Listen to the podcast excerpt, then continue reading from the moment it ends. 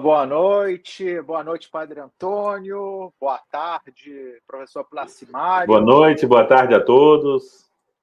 Boa noite, Padre Bruno, boa tarde, professor Placimário. Uma saudação especial a todos os que estão nos assistindo neste episódio 43 da nossa série católica, A Igreja é a História.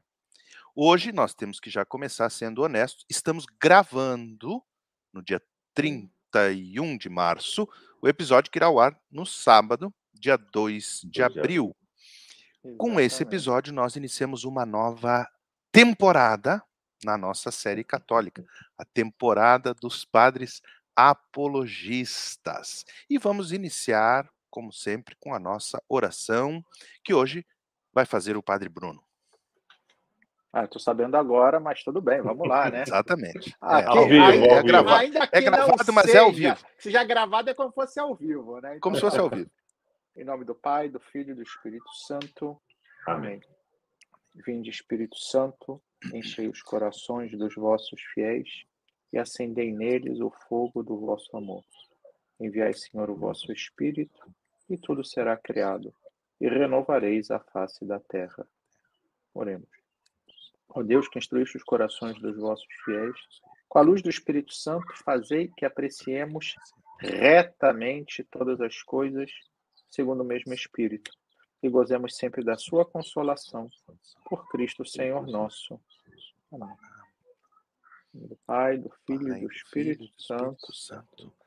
Então, Pai Antônio, Amém. estamos iniciando uma nova Estamos temporada. iniciando uma nova temporada, temporada dos padres apologistas. Nós vimos os padres apostólicos, depois vimos algumas heresias dos primeiros séculos, e hoje vamos começar essa nova temporada.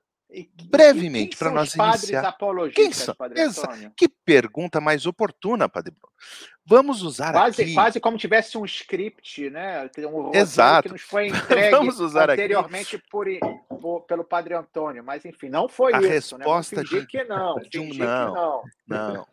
Ah, vamos utilizar aqui para responder essa pergunta a resposta de um grande teólogo, que é o nosso querido Mas, Antônio, Papa hoje, você está você tá, é, você tá, você tá assim, é, fazendo uma voz de locutor, É, você está com uma, uma, uma, uma Uma- agilidade uma cadência, radiofônica. uma É. cadência, né? assim, um Estou, pouco estou treinando para trabalhar na, na Rádio na Vaticana. Rádio Vaticano. Opa! Você tá opa! amigo do Silvonei, né? Exatamente, José. exato. Meu grande amigo Silvonei, um abraço, se- algum dia ele assistir esse episódio. Então, vamos começar respondendo essa pergunta do Padre Bruno com a resposta de um grande teólogo, que é o nosso querido Papa Emérito Bento XVI.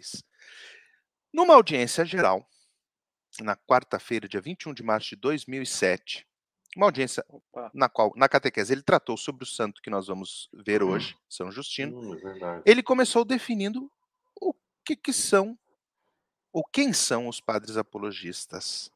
Padres apologistas do segundo século. Ele começava essa catequese com São Justino. A palavra Ah, então, o Papa apologista Bento está fazendo como nós. Muito está bem. fazendo ele, não, é, nós estamos fazendo como ele, porque ele fez primeiro. Né? Placimário, professor Placimário. É, Olha só, se fosse outra pessoa, eu poderia até acreditar no comentário, mas o professor Placimário é um É, grande devoto do Papa Bento. Portanto, e, e admirador do- da sua, da sua teologia. A palavra apologistas designa aqueles escritores cristãos antigos que se propunham a defender a nova religião, afinal, nós estamos falando do século II, o cristianismo é uma nova religião. Então, se propunham a defender a nova religião das pesadas acusações dos pagãos e dos judeus. Portanto, os apologistas, muitas apologias se dirigem aos pagãos, aos imperadores romanos, como nós vamos ver, e outras aos judeus, para tentar eh, defender a fé cristã diante dos judeus, dizendo: olha, é o cumprimento, nós acreditamos que é o cumprimento das promessas. Então, os apologistas tinham esse, esse, esses objetivos: defender a nova religião das pesadas acusações dos pagãos e dos judeus e difundir a doutrina cristã em termos adequados à cultura do próprio tempo.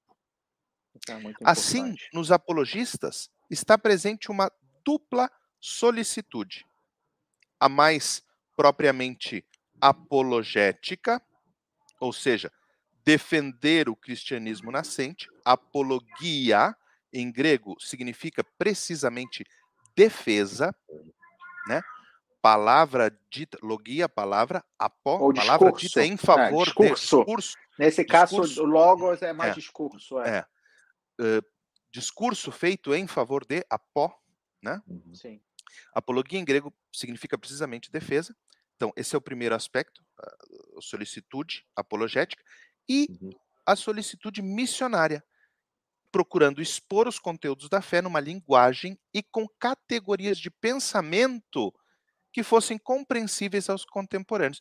E nós já vamos ver isso em São Justino de uma maneira É Excelente, primeiro, como ele é procurou como ele procurou justamente aplicar categorias que fossem eh, conhecidas dos seus ouvintes ou dos seus leitores para explicar e para difundir a fé cristã. E isso é muito importante, dizer que ele era quase que um, um- um explorador aventureiro, Sim. no sentido de que Exatamente. ele estava desbravando um Uhum. caminho que ninguém tinha Pioneiro, ido. né? É. Um pioneiro, exatamente. Um pioneiro, um pioneiro. Que, e, obviamente, todo pioneiro, né, às vezes, vai por caminhos que depois ele tem que voltar, porque não sempre são os É. melhores. Né? Isso é importante Isso é- a gente já Claro. deixar isso É, como uma premissa para o que a gente vai falar hoje. isso mesmo, já, já veremos. Muito bem. Então, feita essa definição inicial, quem é o nosso personagem hoje? São Justino, mártir. São Justino eh, da Palestina. São Justino de Siquém. Quem é este, ou de Nablus, né? Quem é este santo? Primeiro, vamos ver como ele mesmo se apresenta numa das suas obras. Padre Bruno, coloca aquela imagem aí do Minhe. Na abertura como- da sua abertura. primeira apologia. Exatamente, como ele mesmo se apresenta. Quem é esse Justino? Da onde que ele veio? Né? Eh, É filho de quem? filho de quem? Neto de quem? Não é? Quem? Uhum. Enfim, já, já vamos. Essa aqui, né. Padre Antônio? Esta aí do Minhe, que tem. Olha que maravilha.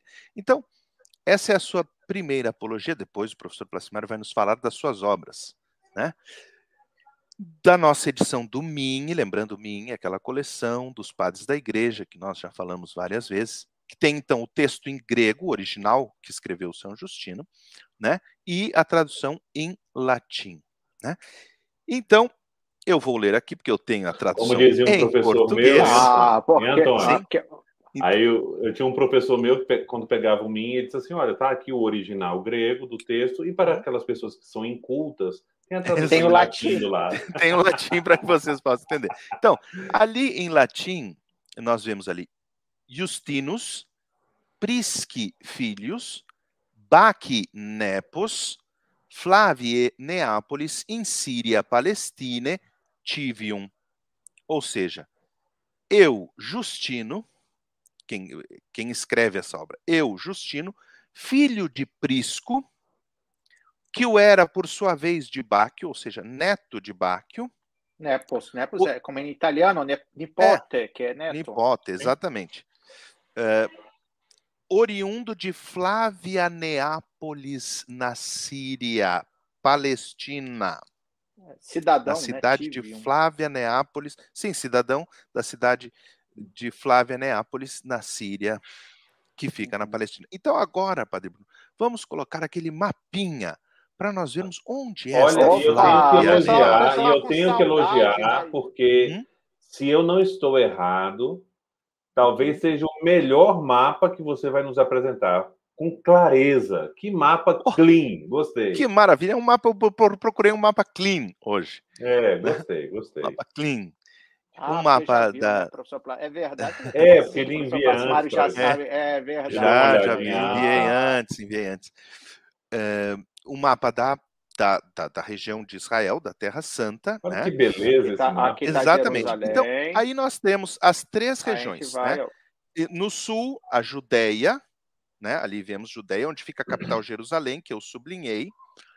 Entre a Judéia e a Galileia, lembramos que a Galileia é a região de Nazaré, onde Nosso Senhor cresceu, né, ele nasceu na Judéia, em Belém, mas cresceu em uhum. Nazaré, a região ali do lago de Genezaré, onde Cafarnaum, aquelas cidades todas que Jesus passou. E entre a Judéia e a Galiléia, nós já falamos isso em outro episódio, havia a região da Samaria e dos samaritanos, que não. Lembrar as passagens né, da Bíblia que falam dos é, samaritanos. Muitas da samaritana, passagens, talvez a mais a samaritana, é, o bom samaritano. É, que, aliás, se não me equivoco, o Poço de Jacó exato, é ali, é ali, é ali, é, é, ali, é, ali. Né? Antiga então, exato. Padre Bruno, agora dá um zoom ali na Samaria, em Flávia Neápolis. Então, nós vemos ali o Monte Garizim, ou Gerizim, como está nesse mapa, né? Que era onde os samaritanos diziam que se devia adorar a Deus. Deus. Né? Uhum. No pé do Monte Garizim, ou no sopé, existia a cidade antiga de Siquém, onde havia o poço de Jacó, onde os judeus acreditam até hoje que está o túmulo de José, José, José do Egito, né? José do Egito, exato. Sim. E essa cidade foi, foi destruída. Siquém foi destruída uhum. quando, na, na, revolta dos judeus, os romanos vieram. E os romanos, então, uh, Tito construiu essa nova cidade em homenagem uhum. a Flávio Vespasiano, né? Então, colocou o nome de Flávia, Neápolis, nova cidade, nova a nova cidade. cidade Flávia. De Flávia Neápolis, a cidade passa a ser conhecida como Neápolis, que aliás é o mesmo nome de Nápoles, né? De Nápoles, é, exato. É, nova cidade, Neápolis, né? É, Neápolis, e virou hoje na Palestina, essa, essa região da, da Samaria, fica na região da Cisjordânia, que é uma região na divisão dos territórios da Terra Santa, da Terra entre Israel e, e, Palestina. A Cisjordânia é uma região que pertence à autoridade palestina. Palestina.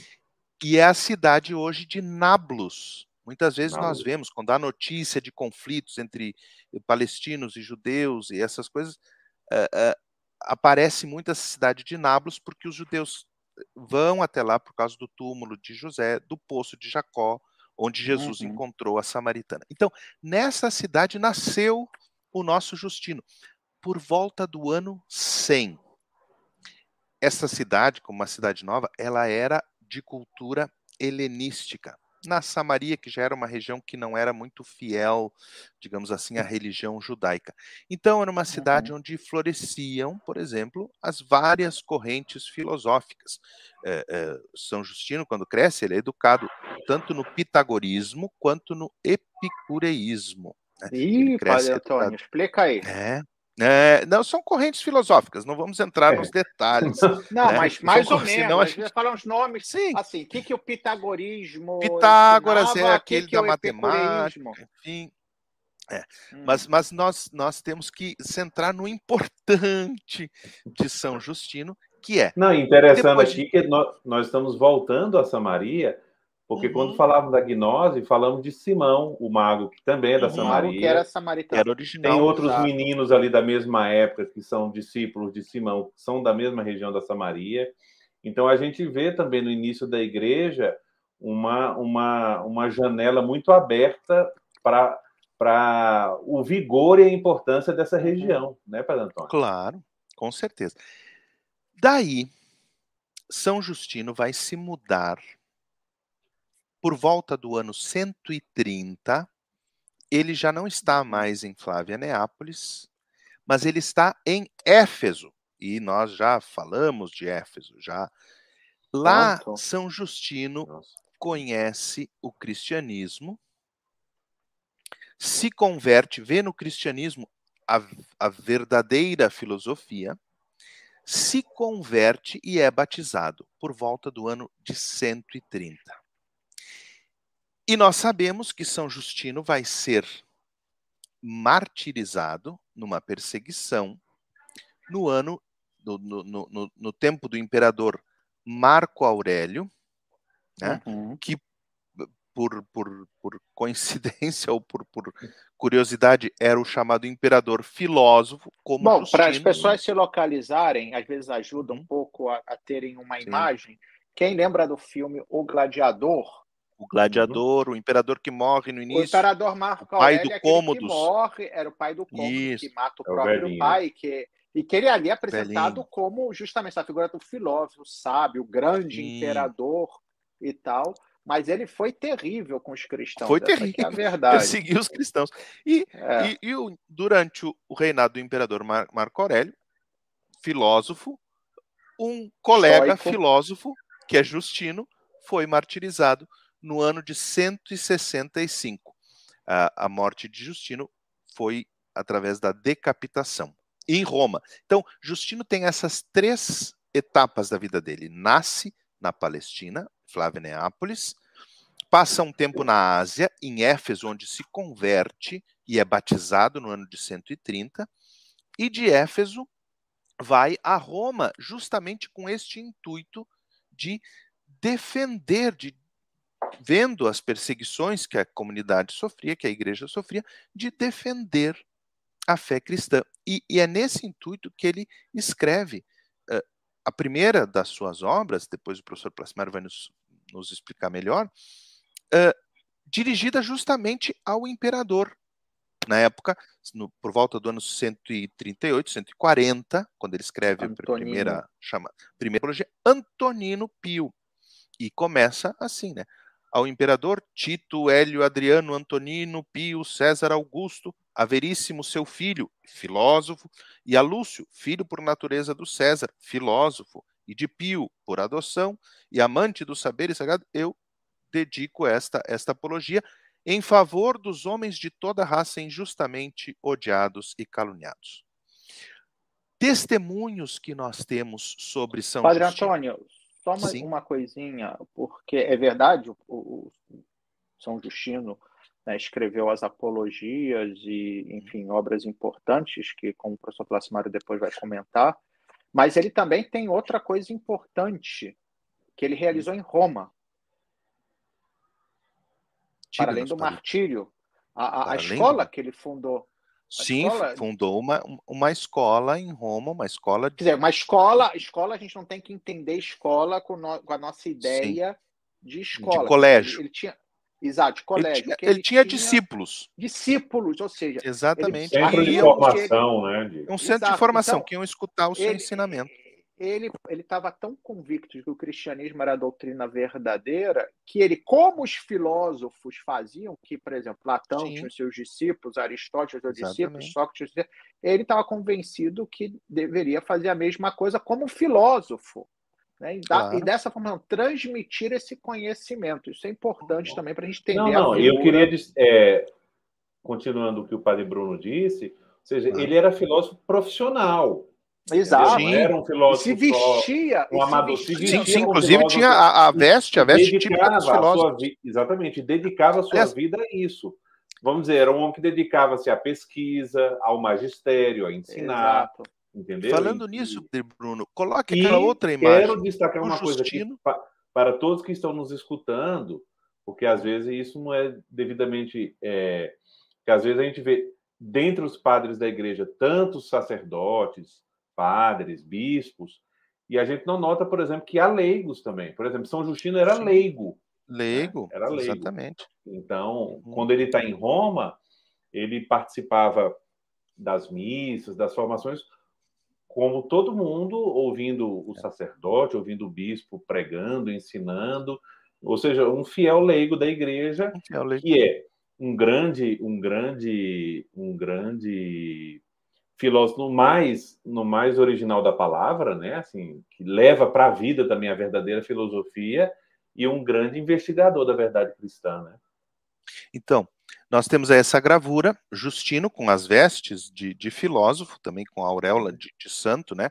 Entregando para o imperador. Veja, o imperador está com a coroa de louros, né? Com o bastão imperial, né? Entregando para o imperador a sua apologia. E no fundo vemos a imagem do seu martírio, né? Ele ali já oferecendo a cabeça para ser decapitado. Então, temos vários testemunhos de Justino. Irineu, nos dá testemunho de Justino, das suas apologias. Tassiano, que é considerado um discípulo de Justino, também dá testemunho de Justino das suas apologias. Mas nós vamos uh, citar aqui, claro, o nosso tradicional primeiro, talvez o primeiro grande historiador, o nosso tradicional Eusébio de Cesareia. Eu quero aqui fazer uma, uma, uma, uma nota antes do padre entrar no Eusébio de Cesareia. Não sei se vocês que estão nos escutando no episódio de hoje, nos assistindo, já entraram ultimamente no nosso site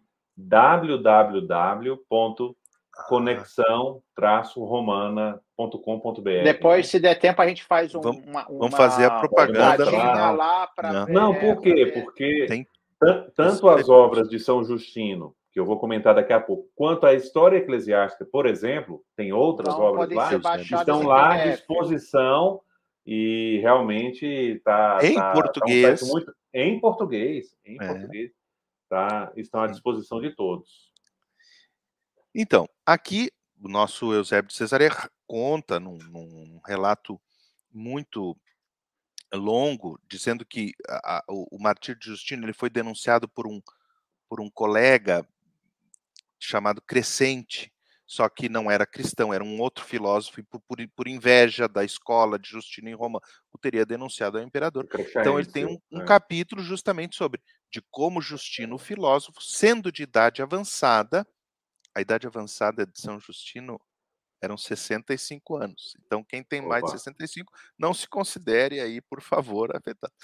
Sendo de idade avançada, sofreu o martírio pela doutrina de Cristo na cidade de Roma. Depois,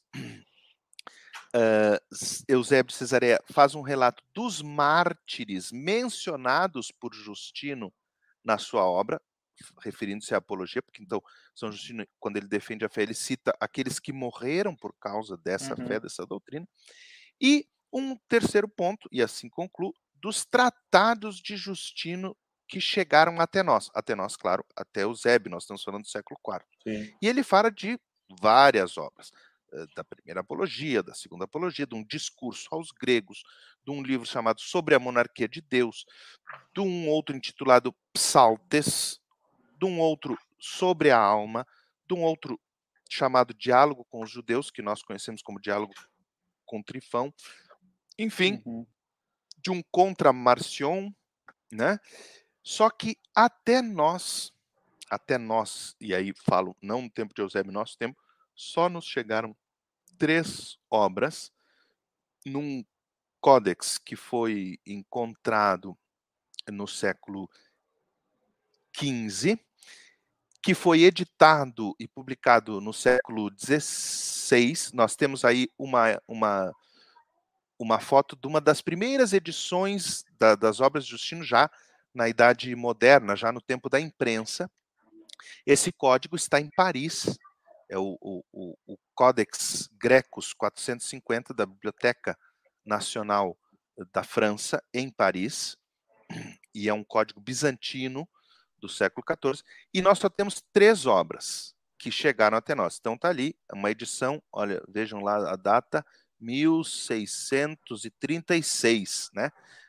Uma edição bilíngue, né, em grego e em latim. Então ali nós temos em grego Justinus Philosophus Epimartyros, né? Justini Philosophi et Martyris Opera, né? E, e ali eu não consigo ver como é que está a ópera em grego, mas enfim. Essa edição de 1636 que traz três obras, as três obras que chegaram a Zodomena. é. Zodomena, Sozomena, é, tá. alguma coisa assim.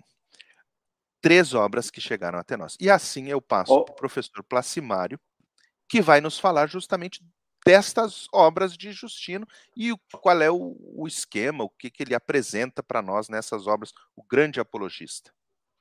Não, com certeza. Está parecendo de fato um script, né? Porque concluiu já deixando o que eu de Já fato ia, a, bola ia pegando introduzir, né? próximo. Exatamente.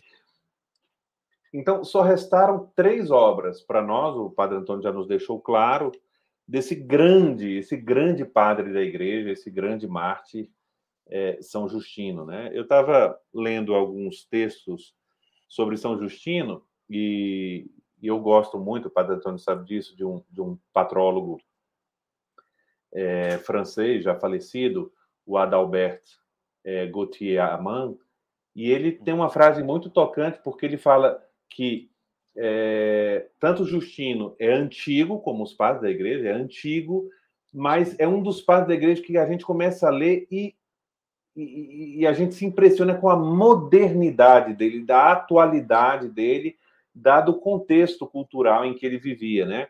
Então, Só é lembrando as datas, pois nasceu não. no ano 100 e foi martirizado no ano 165, portanto, primeira metade mais 15 anos ali do século II. Século II. Ele diz: Este filósofo do ano 150, né, ele diz, por causa da metade da vida, é mais próximo de nós do que muitos dos nossos pensadores modernos. Né? É, então, interessante. Então, é, é, é, muito interessante isso aí. Então, nós temos três obras de São Justino. Vocês estão me escutando? Estamos uhum. escutando então, bem. Três Quais obras de São Justino. Então, a primeira apologia, a segunda apologia e o diálogo com o judeu Trifão. Né? Então, eu vou diretamente ao conteúdo, fazendo uma apresentação é, sumária aqui, para depois deixar a, Padre Bruno fazer um comentário mais aprofundado sobre as realidades aqui tratadas. Então, então a primeira apologia é, é quem é o destinatário? Para quem ele dirige? Ele dirige ao imperador Antonino, como o, pa, o padre Antônio falou, né? Antonino, Antônio, né? E qual o conteúdo? Então, para entender bem, para ter uma visão clara do que essa primeira apologia, que é importantíssima, né? O conteúdo dela se divide em três partes. Né? Em três partes. A primeira parte, que vai dos capítulos 1 ao capítulo 29, são capítulos breves, o capítulo 1 ao capítulo 29, é, como já se afirmava no início, uma defesa do cristianismo. Então, o conteúdo principal é a defesa do cristianismo, principalmente tentando provar que os cristãos não são três coisas das quais os cristãos eram acusados na época. Que os cristãos não são ateus, uhum. né, no sentido que eles acreditam num Deus verdadeiro, que não são inimigos do Estado, inimigos do império, e nem são criminosos, né, porque é, se difundia muitas, muitas calúnias acerca dos cristãos, dizendo que eram antropófagos, né, que nos seus uhum. ritos devoravam seres humanos, que depois acreditavam num Deus que tinha uma cabeça de asno, né? Então, é, assim, várias, várias coisas vai aparecer, é, essas coisas vão aparecer em vários escritos dos, dos apologistas. Então, essas, primeira... essas coisas da antropofagia até por má compreensão do que era a Eucaristia. Eucaristia. Sim, é. exatamente, sim, exatamente. Depois, a segunda parte, dos capítulos 30 a 60, é o que se ele tenta então agora uma parte positiva, né? Então, ele primeiro fez uma defesa, agora ele tenta explicar uma justificação da verdade cristã, centralizando, como não poderia ser diferente, em Cristo, provando que Cristo é o filho de Deus, porque ele justamente realiza as promessas é, do Antigo Testamento. Né? A gente não pode se, lembra, é, se esquecer que São Justino não é judeu de origem, a sua uhum. família são, os seus pais são colonos, é, no fundo, de cultura greco-latina, uhum. só que isso são outros detalhes de outros tipos de estudo, se defende muito que pelo jeito de Santo São, São Justino escrever, a sua procedência, ele tinha os pais com a cultura predominantemente latina, mais do que grega, Sim. dado o seu modo de argumentar, escrever. E, e, a gente vê até pelo nome do pai, né? Priscus.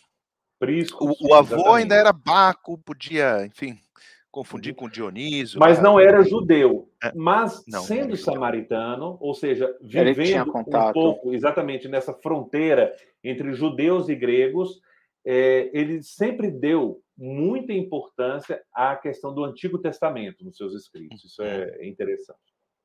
E a terceira parte, que talvez é a, ter, é a parte mais conhecida da primeira apologia, que uhum. são os capítulos 61 a 67, é onde ele descreve, talvez, é, o coração da vida cristã. ou seja, o culto cristão, a liturgia e a vida dos cristãos, como os cristãos vivem. Uhum. E aqui, justamente nessa parte, que nós temos a mais antiga descrição da liturgia cristã, a mais antiga descrição da Santa Missa, por exemplo. Olha. É um texto conhecidíssimo. Né? É, quer dizer, na realidade, professor Placimário, se Sim, me permite, nós temos a Didaquê também. Quer Sim. dizer, que a gente já até comentou sobre ela, que também uhum. trata da liturgia eucarística. Não, porém, exatamente, a, trata. A, a, ela trata, porém, a descrição, talvez, é. vamos dizer, a, a, São Justino porque faz... O rito é, ele faz uma descrição do rito com, do início ao fim, né? Do início uhum. ao fim, exato. Não dos elementos essenciais, porque a Didaquê se limita à apresentação E ainda que a Didaquê não está muito... Qual é a data da, da Didaquê, Padre Antônio? É por volta do ano 100. Nós falamos. Que não é à toa que, por exemplo, muitos patrólogos colocam a Didaquê também como um texto de apologia. De, dentro sim, dos padres apologia, de coloca lá a Didaquê. Né? Sim, sim. Mas com certeza, essa lembrança que o padre Bruno coloca é isso, porque tem a Didaquê, né? E uhum. aqui é interessante que ele dá uma a, a, a sequência da celebração. Né? Isso que a gente Exato. tem hoje tão claro. Nós, é, introdução, liturgia da palavra, liturgia eucarística. Tá tudo e, ali. conclusão, ela aparece de modo tão, tão, tão claro. É um texto belíssimo. Né? Depois nós temos a segunda apologia, uhum. que é, ela é mais simples, é importante também, mas é destinada, então, ao Senado romano. Parece ser, né, alguns especialistas dizem, parece ser uma resposta a um tal orador frontão, fronton, né? Uhum que teria feito alguns discursos é, contra os cristãos, e por isso uhum. a temática da segunda apologia é mais fortemente sobre as falsas acusações que se fazem contra os cristãos. E nessa segunda apologia, então, é, num, num, autêntico espírito romano, né, é, São Justino faz um apelo ao imperador para que julgue os cristãos. Se tiver que julgar os cristãos, que julgue os cristãos hum mas segundo os critérios da justiça e da verdade. Né? Hum. Da justiça e da verdade. A terceira obra, e aí é a obra mais importante, no sentido assim, que ficou para nós de desenvolvimento argumentativo, é o diálogo com o judeu Trifão. Né? Aqui os especialistas debatem se esse judeu Trifão, esse diálogo tenha sido algo histórico ou um artifício literário, né, uhum. para ele fazer uma argumentação da verdade do cristianismo. Mas o, o, mais importante é que ele é tido, esse, essa obra de São Justino, Diálogo com Trifão, é o documento mais importante na história da igreja sobre a controvérsia e o diálogo entre cristãos e judeus. Não há, ao longo da história da igreja, algum momento em que a igreja tem que dialogar ou se confrontar com a posição dos judeus que não se leve esse texto em conta, né? porque ele é muito, uhum. muito importante. Então, qual é o, o conteúdo? Apesar de ser uma obra que parece completa, ela nos chegou quase completa, nos faltando uma introdução, porque notoriamente não tem uma introdução, fica um pouco início Sim. abrupto. E no capítulo 74, nós perdemos um fragmento lá. Exato. Mas é uma obra grande, ela se compõe de 142 capítulos, né? 142 Exato, capítulos. aqui, ó, para quem quiser ver, isso aqui é a publicação que está na página www.conexão-romana.com.br, pode se é, baixar e o, a primeira e a segunda apologia equivalem a Metade. do Padre Bruno aí tá gasto. Não, menos, menos de usa, metade, viu? menos que a metade, ah. ó. Menos que a metade. Menos que a metade. Que aqui é o diálogo do. Vamos ah. dizer assim. É, um terço é a, as, apologias. as duas apologias. As apologias. A segunda apologia é bem pequenininha, para é, dizer a verdade. Né? A primeira apologia que é mais substanciosa, a segunda é bem pequenininha em comparação é. à primeira, e o diálogo com o Trifão realmente ocupa grande parte da obra. Da obra. Então, esse diálogo. A obra, quero dizer, dessa coletânea. Né? Dessa coletânea. Do, três, das três obras juntas. Exato. Exatamente. Então, essa, essa, como poderia dizer, essa obra, então, a gente pode dividi-la em quatro partes, e com isso eu já termino. Tá? Uhum. Então, quatro partes. Primeiro, os capítulos de 1 a 8 é muito importante para conhecer a informação biográfico e espiritual de São Justino. Então, a sua formação filosófica e a sua uhum. conversão. Então, é muito importante aí, porque ele está falando dele mesmo. Sim. Depois, a segunda parte, dos capítulos 9 a 47, nós temos algo que é, que é importantíssimo nas raízes da nossa fé cristã, a interpretação cristã do Antigo Testamento. Ah, isso é fundamental. Aí é, é fundamental. Né? Depois, a terceira parte, então, dos capítulos 48 ao 108, nós temos várias argumentações sobre a divindade de Cristo. E, por último, a quarta parte, é, é, é uma parte mais é, é, eclesiológico-bíblica, né? ele trabalha os textos uhum. bíblicos a sobre o novo Israel. Ele vê a igreja como o novo Israel, como o verdadeiro povo eleito de Deus. E com isso eu termino. Uma, uma coisa interessante que, que São Justino ele usa, como o professor Placimário falou, muito o Antigo Testamento. Você vê que ele, que ele estudou, que ele, que ele quis conhecer justamente para poder defender a fé. Lembrando que esses dois aspectos, né? As duas apologias são dirigidas ao mundo romano, ou seja, aos pagãos, ao, ao Império Romano. E, uhum. e ele faz uma outra obra para os judeus, né? Que é esse uhum. esse esse diálogo. Esse diálogo. E no, o interessante é que assim ele usa muito o Antigo Testamento, obviamente, e quando ele cita os Evangelhos, ele não não cita como Evangelhos, né? Mas eh, e de, de, citando Lucas, Marcos, Mateus, mas ele fala a memória dos apóstolos. Dos apóstolos, apóstolos. Né? exatamente. A memória dos... é, o, o, que, o, o título Evangelho é como a gente falou disso. Boa nova, sim, tá falamos quando nós falamos do cano. Exato. Porque a palavra como tal aparece simplesmente no Evangelho de Marcos, né? É, é boa nova de Jesus, de Jesus Cristo, Cristo, Filho é. de Deus, né? E só que não como título, como um título, mas mas como, como um gênero. Aqui, o conteúdo. Ei, como, uhum. como conteúdo. Quer dizer, do que, uhum. que ele ia uhum. falar? Da boa nova, da boa, nova, da boa notícia. Jesus, o Filho de Deus e o Cristo veio trazer. Uhum. Depois, posteriormente, que esse conteúdo, quer dizer, a palavra que se referia ao conteúdo, ou aquilo que os evangelhos significavam, passou a ser também o, o título que descrevia essas obras hum. como tal, né? Quer dizer, então, Evangelho de São Marcos, segundo Quase São que se Marcos, torna um gênero literário. É, é. Um gênero literário, exatamente. É, mas Justino ainda usa essa expressão, as memórias. Sim, sim eu estava vendo essa descrição que eu falei da celebração dominical. Ele fala, uhum. então, é, então lê-se as memórias dos apóstolos e os escritos dos profetas. Assim Sim, é o capítulo como... 67, se eu não me exatamente, equivoco, não, exatamente. Da, da primeira apologia. Assim como o tempo permite e tal. Uhum. E, e lembrando mais uma vez, né? Nós temos isso aí disponível em português para quem quiser ler, se aprofundar melhor. Exatamente. Porque o que a gente faz aqui é, é abrir o apetite. É. Para que quem nos assiste depois vá, vá querer saber mais, vá Exatamente. buscar. E, ah. e possa até dizer, olha, vocês não falaram uma coisa importante, é, que depois lendo coisa, eu descobri. Ah, muitas, muitas. o Padre é. Antônio não citou uma coisa interessantíssima, qualquer não historiador né, é. ia, ia gostar de saber, porque, por exemplo, São Justino ele coloca no final da primeira apologia, o finalzinho dela, ele transmite uma carta do imperador Adriano uhum. para o. Sim, tá aqui, Eusébio cita.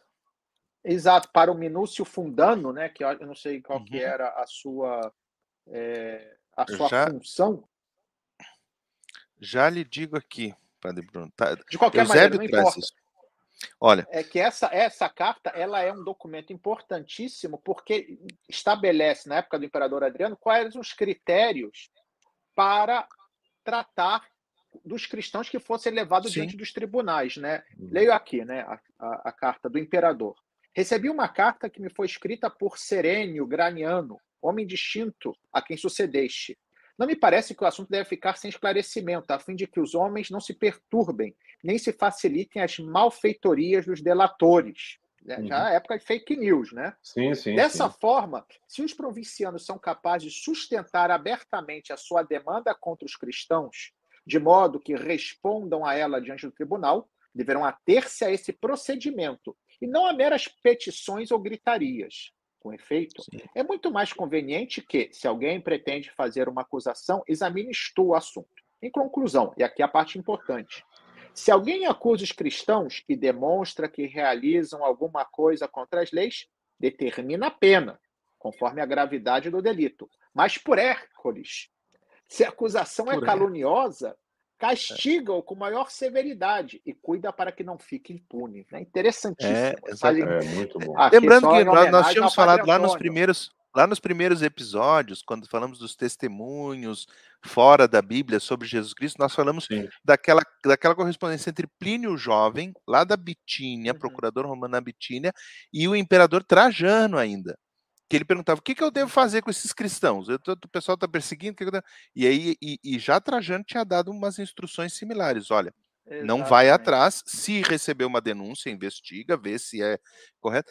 Ah, perdão, aqui Eusébio fala, é uma carta do próprio Antonino Pio, a quem ele dirigiu a, a, a apologia, primeira apologia, ao Concílio da Ásia sobre a nossa doutrina e uma carta que fala mais ou menos esses termos, né?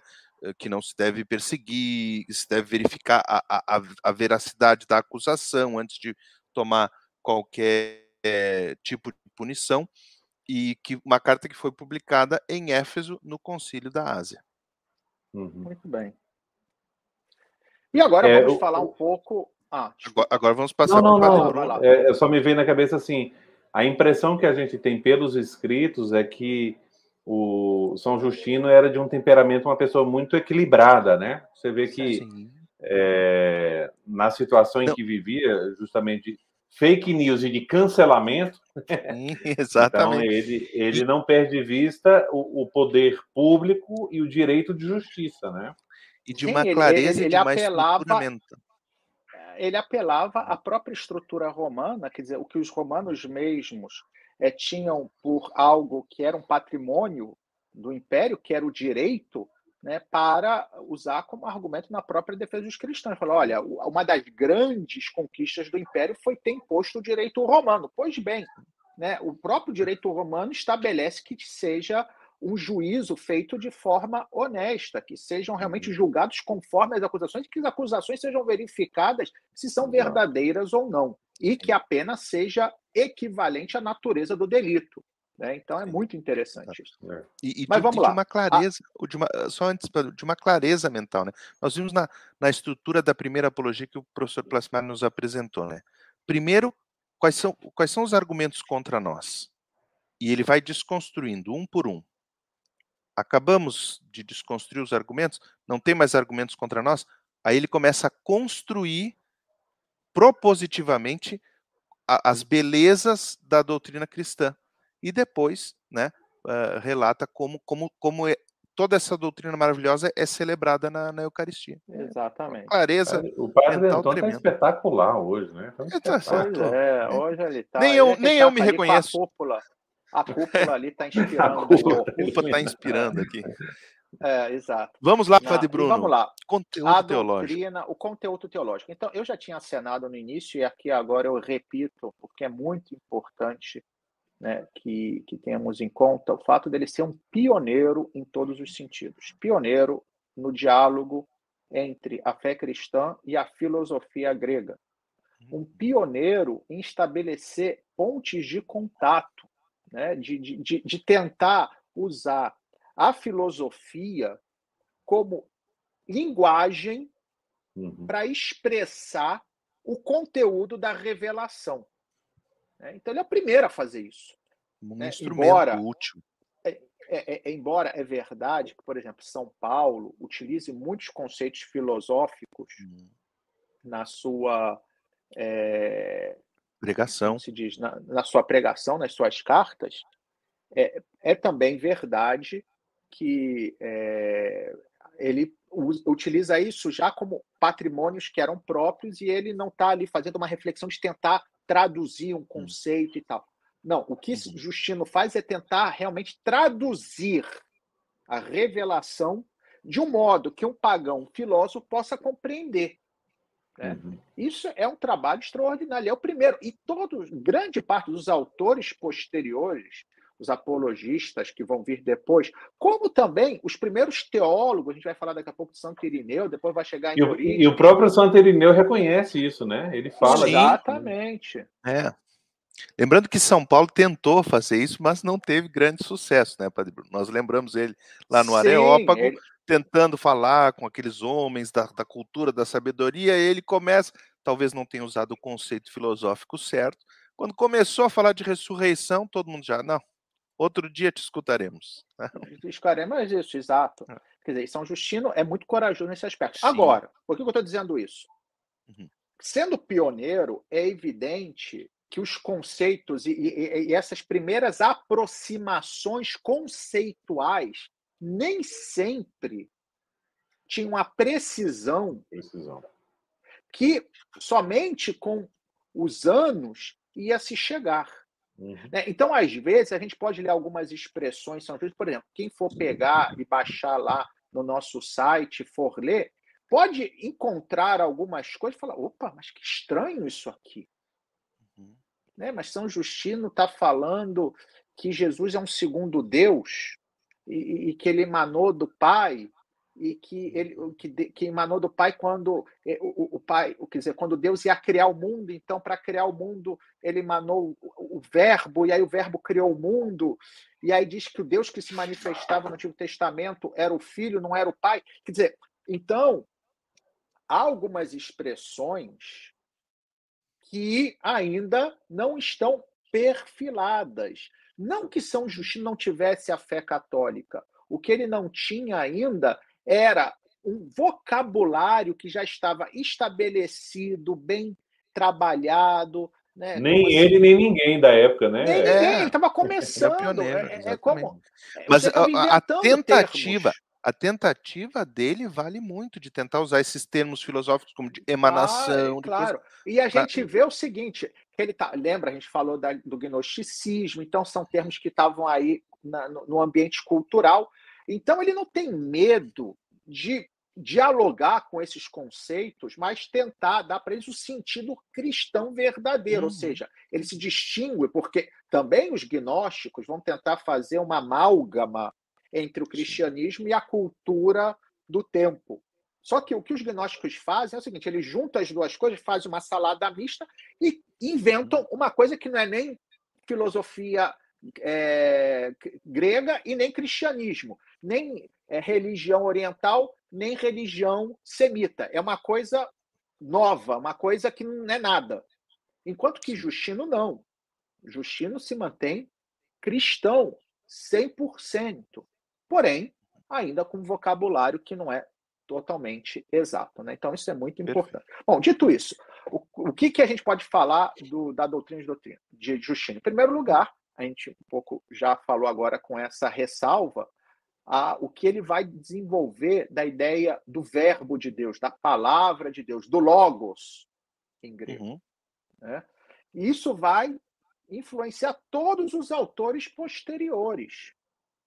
né? De tentar explicar qual é o papel do verbo. Né? Vamos lembrar o Evangelho de São João, no princípio era a palavra, o verbo, o logos, e o logos estava com Deus, e o logos era Deus. Aí no versículo 14, e o logos, o verbo, a palavra, se fez carne e habitou entre nós. Então ele vai tentar explicar um pouco né, o que, como é que é essa coisa do Logos, como é que é o que a gente hoje chama da segunda pessoa da Santíssima Trindade. Então ele vai dizer basicamente o seguinte: a ideia de Justino é Deus, que, que é uma ideia filosófica, mas que em- essencialmente é o que nós também acreditamos, Deus é transcendente, Deus está por acima de tudo.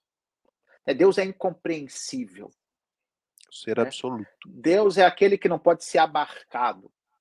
É que nenhuma palavra é capaz de é, dar conta de quem ele é, Inefável. descrevê-lo. Inefável, exatamente, que é um termo que ele utiliza de fato.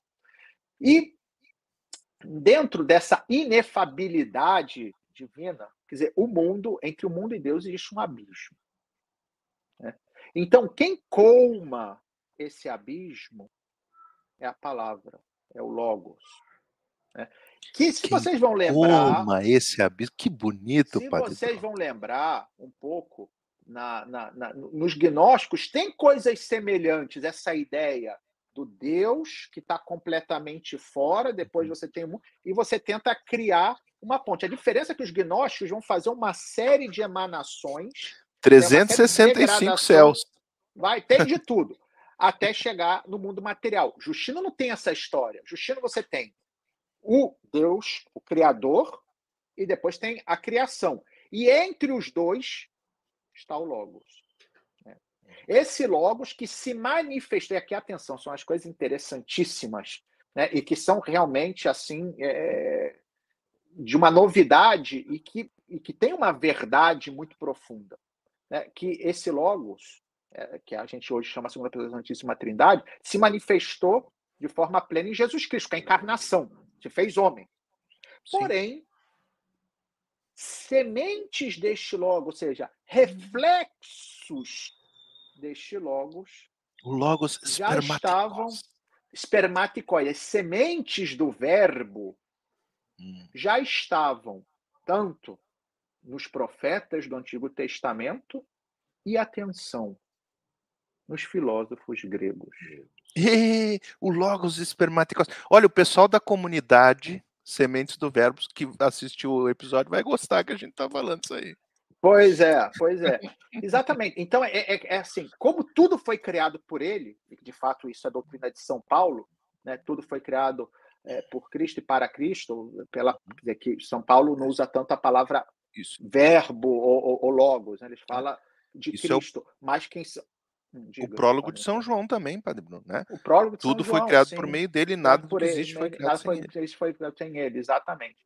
Então, é, o, é, essa, essa, essa força criadora tem um reflexo ao longo da história, né? E que vai como preparando os sujeitos através, né, no caso do mundo judeu, e aí a gente entende também já essa, essa a divisão intelectual dele. Né? Primeiro ele se dirige aos pagãos, né, que foram preparados pela filosofia, pelo reflexo da filosofia, e depois aos judeus que foram preparados ah, pelas sementes do verbo no Antigo Testamento. Né? Embora, Jerusalém embora, e Atenas, né? É. é. Embora ele também fala, Justino, ele dá uma prioridade à revelação judaica, diz que tudo de verdadeiro que Platão e, e, e Sócrates falaram aprenderam de Moisés né? Mas é. isso é o que é natural, porque ele dá uma prioridade, de fato, à manifestação é. direta de Deus, enquanto que os filósofos estavam buscando, né? Então você tem uma dimensão uhum. de Deus que fala e o homem que busca, mas sempre inspirados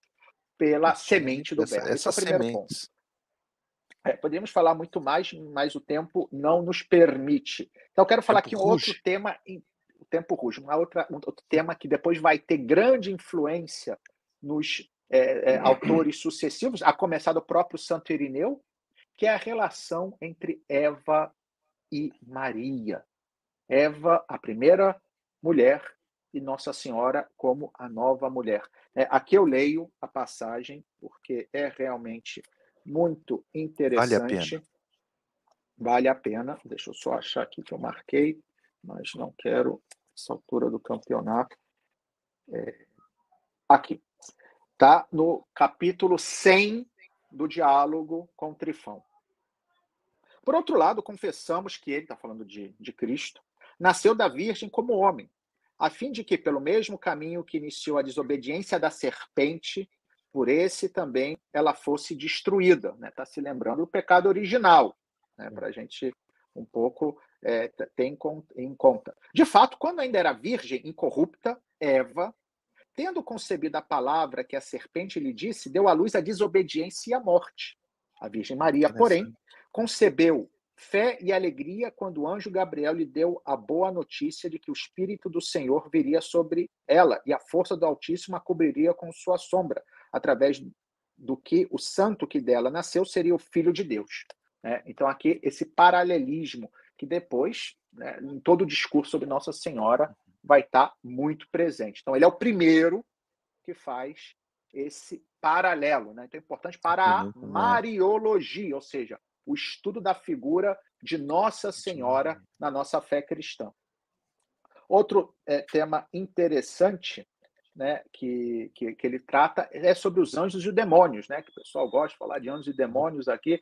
Então, falo muito brevemente que ele atesta na primeira apologia já o culto aos anjos, seja, que os uhum. cristãos rendem culto aos anjos, que é adoração só a Deus, mas né, faz parte do culto cristão o respeito aos anjos, né? Como, por exemplo, a gente celebra a missa né, aos arcanjos, tem a missa do, também no dia 2 de outubro, dos Anjos da Guarda, enfim. Então, ele já, uhum. claro, ele não vai especificar essas celebrações concretamente, não. mas ele, na apologia, ele fala que nós cristãos cultuamos os anjos. E também fala que os anjos têm essa missão de cuidar dos homens. Então, é, é como elemento da fé cristã, né, dessa proteção angélica que recebemos né, da parte de Deus, que nos dá um anjo para que nos proteja. É, depois, né, basicamente, só o professor Plasmaro já falou sobre a Eucaristia, a descrição da Eucaristia, que está no capítulo 67 da, da primeira apologia. Há uma outra descrição, são duas descrições, na realidade, da Eucaristia. Né? Ele tem uma no capítulo 65, que é uma, celebra... é uma descrição da Eucaristia para os recém-batizados. Né? Então, no contexto do batismo, ele também tem uma dos neófitos. Ele também tem uma descrição do batismo que é muito interessante, que está no capítulo 61 da primeira apologia.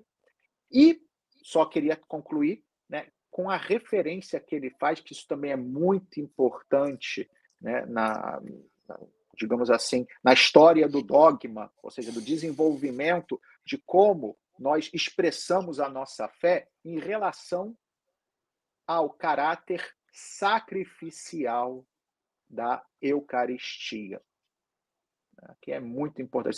Que a Eucaristia, a missa, é um verdadeiro sacrifício. sacrifício. É, então, aqui no diálogo com Trifão, no capítulo 41, né, ele diz o seguinte. Deixa eu só aqui achar. Né? É, Assim, está falando dos, dos, sacrifícios do Antigo Testamento, né? Porque lembrando que o diálogo com fala, é um diálogo com o judeu, então tem o, o, a referência aos sacrifícios da antiga lei. Ele diz o seguinte: assim, antecipadamente fala dos sacrifícios que nós, as nações, lhe ofereceremos em todo lugar. A profecia de Malaquias, né? do profeta Malaquias, que em todo lugar se oferecerá um sacrifício no meu nome. Então ele está dizendo que essa essa profecia se realiza com a Eucaristia. Uhum. É, oferecendo em todo lugar, isto é, o pão da Eucaristia. E o cálice da própria Eucaristia, ao mesmo tempo, diz que nós glorificamos o seu nome. Né? Então, aqui é uma referência explícita da Eucaristia como a plenitude, ou seja, o que os sacrifícios do Antigo Testamento significavam era apenas uma imagem, era apenas uma preparação, porque o verdadeiro sacrifício que Jesus realizou ao morrer na cruz é celebrado na Eucaristia, que é um verdadeiro sacrifício que cumpre ou realiza a profecia de Malaquias. E assim concluímos, porque estamos a um minuto e temos que fechar como seja. Muito bem, muito bem. Então, agradecemos a paciência de todos que nos acompanharam nesta, nesta hora de episódio, a benção final e Exato. Próximo episódio falaremos sobre um outro apologista que nós já falamos muito aqui, Santo Irineu de Leão, grande Santo Irineu de Leão. O Senhor esteja convosco. Ele, Ele está, no, meio, no meio de, nós. de nós. Pela intercessão de São Justino, mártir, abençoe-vos Deus Todo-Poderoso, Pai, Filho, Espírito Santo. Amém. Amém. Uma boa noite a todos, um uma abençoado domingo e uma abençoada semana. Tchau, tchau.